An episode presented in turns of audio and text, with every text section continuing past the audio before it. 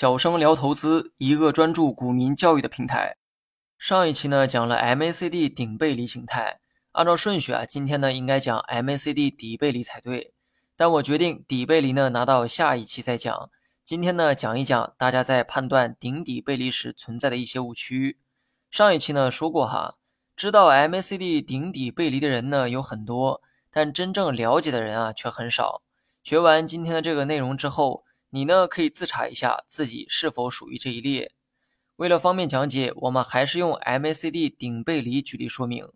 股价在顶部，MACD 也在顶部，股价的顶部逐渐抬高呈上升趋势，而 MACD 的顶部正逐渐走低呈下降趋势。这个呢就是顶背离现象。听到这儿呢，很多人自认为已经学会了如何去判断。那么接下来啊，我就来考一考大家哈。我在文稿中放了一张图片，图一是某位网友提供的 MACD 顶背离走势图，请问这张图到底是不是 MACD 顶背离呢？如果你能判断出结果且说明原因，证明啊你真的是学会了。如果判断不出来的话，我希望你能认真的听完接下来的内容。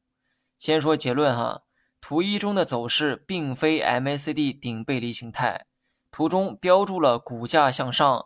MACD 向下，这似乎与顶背离的定义啊完全一样。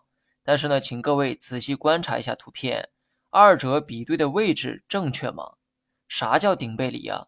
意思是在顶部出现了背离的现象。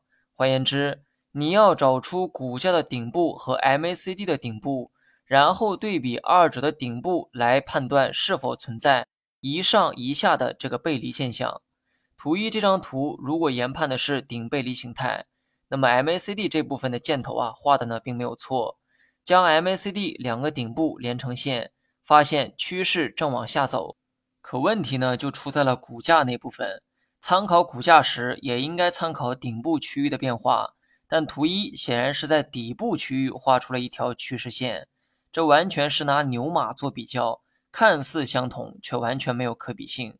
正确的对比方法。应该是用股价和 MACD 的顶部进行比较，MACD 找对了顶部，但股价没有找对，这就是图一最大的错误。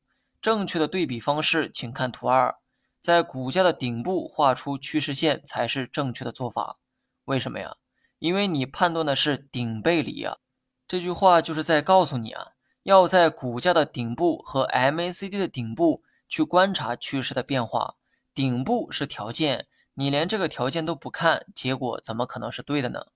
以上的例子在散户群体中时有发生，很多人知道顶背离的大致原理，比如说顶背离就是股价朝上，MACD 朝下，但是在实际研判过程中却笑料百出，拿着驴唇比对马嘴，像但又不太像，搞得自己啊都不知道学了些什么。记住我最后的结论哈，判断顶背离时，你要用股价的顶部。和 MACD 的顶部做比较，相反，判断底背离的话，你要用股价的底部和 MACD 的底部做比较，千万不要拿着一个顶和一个底做比较。